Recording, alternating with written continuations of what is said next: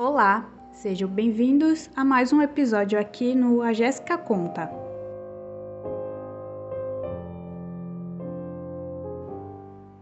Em 18 de abril de 2016, enquanto se preparava para dar uma aula de fitness em uma igreja local, Terry Miss Beavers foi assassinada por um agressor desconhecido. Cinco anos depois, o caso ainda não foi resolvido.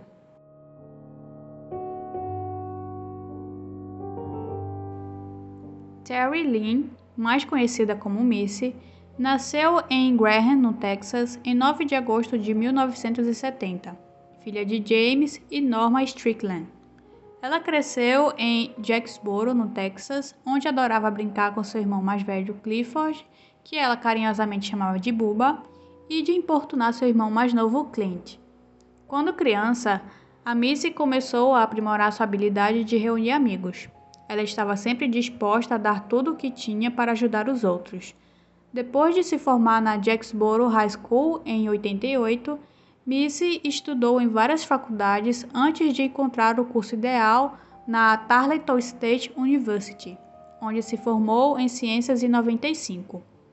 Depois de trabalhar na indústria varejista por vários anos, Missy conheceu e se casou com seu marido Brandon Beavers em 20 de junho de 98. Com um foco renovado na vida, a Missy voltou à escola para obter seu certificado de ensino em educação especial. Missy ensinou por vários anos até o nascimento da sua primeira filha, Hannah, em 11 de março de 2001. Missy e Brandon decidiram que ela seria uma mãe e dona de casa.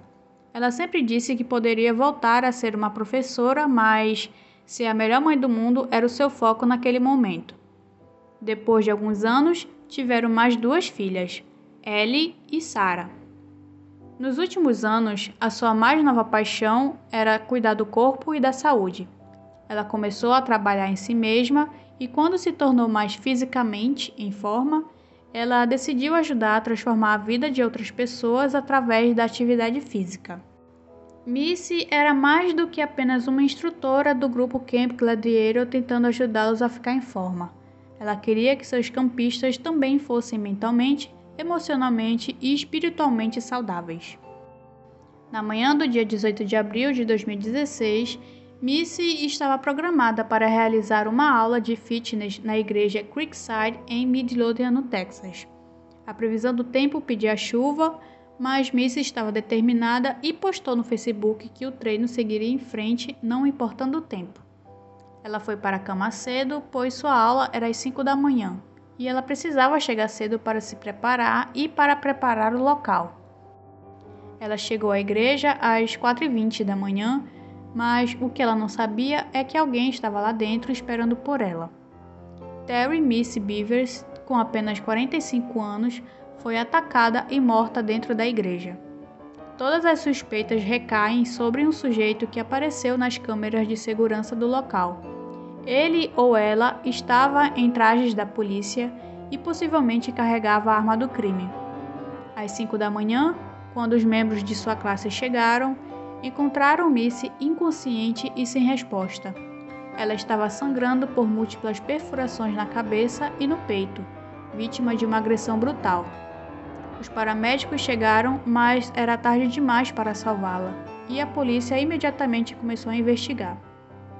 Eles começaram verificando as câmeras de vigilância da igreja.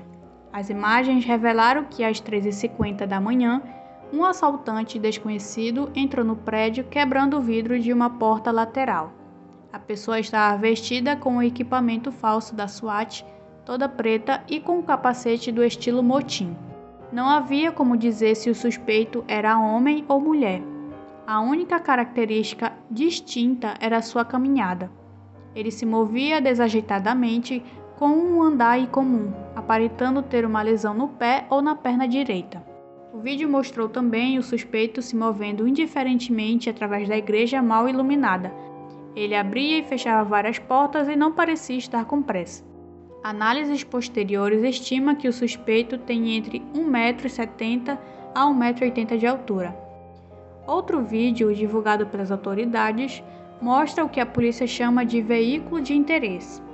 O vídeo foi gravado por uma câmera de segurança de uma loja de armas perto da igreja, cerca de duas horas antes do assassinato. O carro parecia ser um Nissan Altima de cor clara do ano de 2010 a 2012. Ele passou seis minutos no estacionamento da loja, a maior parte do tempo com as luzes apagadas. A igreja fica no lado oposto da rodovia, a menos de 800 metros de distância. Apesar dessas imagens e vídeos terem sido amplamente divulgados, a polícia não conseguiu localizar o veículo ou o motorista. A teoria de roubo foi descartada devido ao fato de que não estava faltando nada na igreja e nada foi levado de Miss, inclusive sua aliança de casamento. Então, a polícia começou a investigar a vida de Miss. Quando uma mulher é assassinada, a primeira pessoa que os investigadores olham como um possível suspeito é o companheiro ou marido. No entanto, Brandon foi rapidamente descartado pois ele estava a quase mil quilômetros de distância em uma viagem de pesca na hora do assassinato. Mesmo que Brandon estivesse na cidade, ele não se parecia nada com a pessoa no vídeo. Mas a polícia descobriu evidências de que o casal tinha casos extraconjugais e que estavam tendo problemas financeiros. Considerando as dificuldades financeiras e conjugais que o casal estava passando, fazia sentido olhar para Brandon Beavers. Eles também descobriram que poucos dias antes do assassinato, Missy tinha recebido uma mensagem de um homem que ela não conhecia no LinkedIn. Ela havia mostrado a mensagem a uma amiga, descrevendo essa mensagem como assustadora, mas a amiga não conseguiu lembrar o nome do remetente. Mais tarde, a polícia encontrou outro conjunto de mensagens que Missy havia trocado com outro homem que eles descreveram apenas como uma pessoa de interesse. As mensagens eram de flertes familiares e as autoridades também mencionaram mensagens íntimas e registros telefônicos que sugeriam relações íntimas ou pessoais externas ao casamento. Com Brandon descartado como suspeito, os moradores locais e a polícia rapidamente voltaram suas atenções para o pai de Brandon e sogro de Missy, Randy Beavers. Os detetives da web postaram uma foto de Randy posando em um campo de golfe ao lado de uma imagem do assassino andando pelos corredores da igreja. Era impossível ignorar que Randy tinha quase a mesma altura e aparência corporal que o assassino. Além disso, a perna direita e o pé do Randy parecem ter uma torção externa. Muitos ficaram convencidos de que o Randy era o assassino de Missy quando foi anunciado que a polícia de Midlothian executou um mandado de busca em uma lavanderia usada pela família Beavers, onde Randy tinha deixado uma camisa ensanguentada quatro dias após o assassinato. Ele disse à polícia e em uma coletiva de imprensa que seu cachorro brigou com outro cachorro e que o sangue na camisa era canino. Testes forenses confirmaram isso. Randy também tinha um álibi sólido. Amigos e informações de voo mostraram que ele estava viajando na Califórnia na hora do assassinato. No final de 2016, a polícia confirmou que todos os membros da família Beavers tinham sido inocentados, incluindo Brandon e o Randy. Eles também investigaram nove pessoas diferentes que tiveram contato com Missy nos dias antes de seu assassinato, e todas elas tinham sido descartadas como um assassino. Com rumores de infidelidade girando em torno do caso, é pelo menos possível que uma esposa ciumenta teve um problema com Missy e a queria morta. Uma pessoa que acreditava que isso era uma possibilidade era ninguém menos que a cunhada de Missy, Christy Stutt. Christy, que é irmã de Brandon, disse à NBC: Muitos de nós, incluído eu, acho que ela foi o alvo. Qualquer mulher sentiria ciúmes de Missy. A teoria se alinha perfeitamente com as imagens de vigilância que mostram um assassino vagando pelos corredores da igreja com um caminhar feminino. A polícia disse acreditar que Missy conhecia o assassino e que esteve em contato com ele. Acredita-se também que quem a matou pode ter usado um celular para verificar as redes sociais para encontrar os horários de treino de Missy. A polícia estava esperançosa de ter encontrado uma pista significativa quando recebeu várias ligações do público sugerindo que a pessoa vista nas imagens de vigilância da igreja poderia ser Bob Wayne Henry, o ex-policial. Henry confirmou aos investigadores que ele ainda estava em posse de seu equipamento da SWAT, mas alegou que não cabiam mais nele. Henry foi demitido de seu trabalho após uma acusação de agressão sexual. Mais tarde, ele foi preso sob acusação de pornografia infantil. Henry andava mancando e tinha mais de 1,80m. Foi considerado mais alto que a pessoa no vídeo e então foi descartado como suspeito. Henry inicialmente chamou a atenção dos detetives da web, não apenas por causa do seu andar, mas porque ele também trabalhou como segurança no funeral de Missy e possuía um Nissan Altima semelhante ao que foi visto chegando no estacionamento da loja. É possível também que Missy teria sido morta por um de seus alunos, talvez um que ela tinha ensinado no passado ou que algum colega instrutor teve algum tipo de desentendimento com ela, mas nenhuma evidência foi encontrada sobre isso. Em um esforço para chegar à verdade sobre quem matou Missy, o FBI pediu a ajuda de um podólogo forense para analisar o calçado e o andar do assassino. O Dr. Michael Nierenberg explicou: Quando assumi esse caso, um policial vestiu uma armadura semelhante e andou com ela. Eu coloquei a armadura também, só para ver como eu me sentiria e se mudaria a forma como eu andava.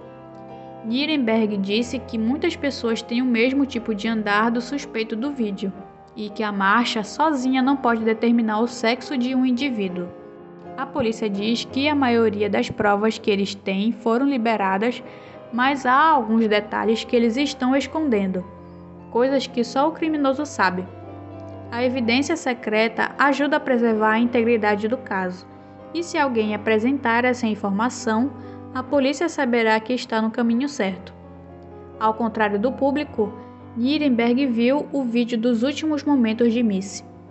De acordo com ele, o vídeo mostra Missy virando a cabeça como se ela tivesse ouvido algo fora das câmeras e percebeu que não estava sozinha.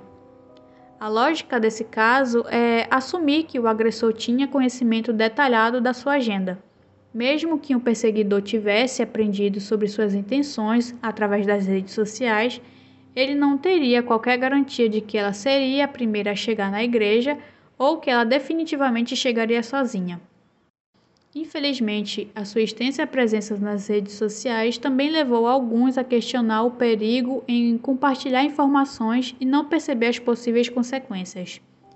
De acordo com as notícias, Missy tinha centenas de amigos no Facebook e deixava seus posts na rede social aberta ao público, incluindo mais de 1.400 fotos e vídeos.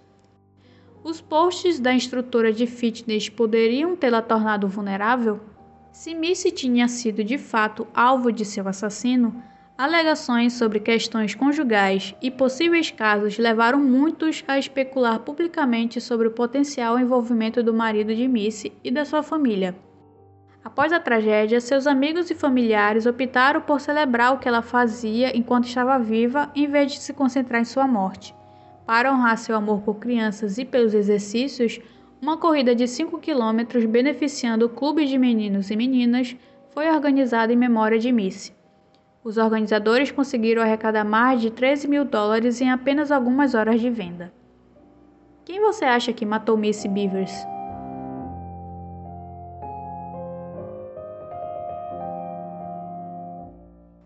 É isso, pessoal. Mais um episódio aqui no podcast. Vejo vocês na semana que vem com mais um caso aqui, tá bom? Um beijo e até mais.